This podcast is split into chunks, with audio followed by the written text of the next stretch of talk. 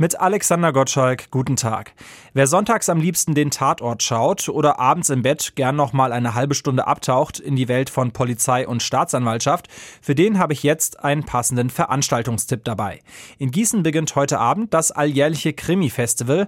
Das heißt 20 Krimi-Vorlesungen in 24 Tagen mit vielen, vielen Höhepunkten, hat mir Mitorganisator Marc Schäfer gesagt. Wir haben Benno Fürmann, wir haben Wolfram Koch, auf den freue ich mich total im alten Flughafen, den HR-Tatortkommissar. Wir haben zum ersten Mal einen Podcast dabei, den HR-Podcast verurteilt. Ich finde wirklich und von ganzem Herzen, dass wir 20 richtig tolle Veranstaltungen ähm, auf die Beine gestellt haben. Bis zum Finale am 22. Oktober rechnen die Organisatoren mit rund 3000 Besuchern. Einige Veranstaltungen sind schon jetzt ausverkauft. Die restlichen Tickets gibt's online ab etwa 17 Euro.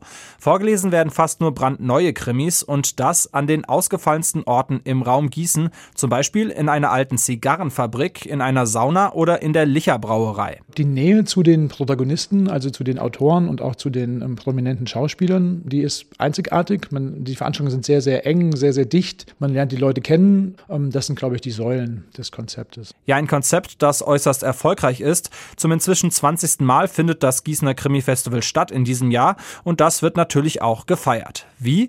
Mit einer langen Krimi-Nacht im alten Schloss, Titel 20 Jahre Mord und Totschlag in Gießen. Das war aus Gießen Alexander Gottschalk.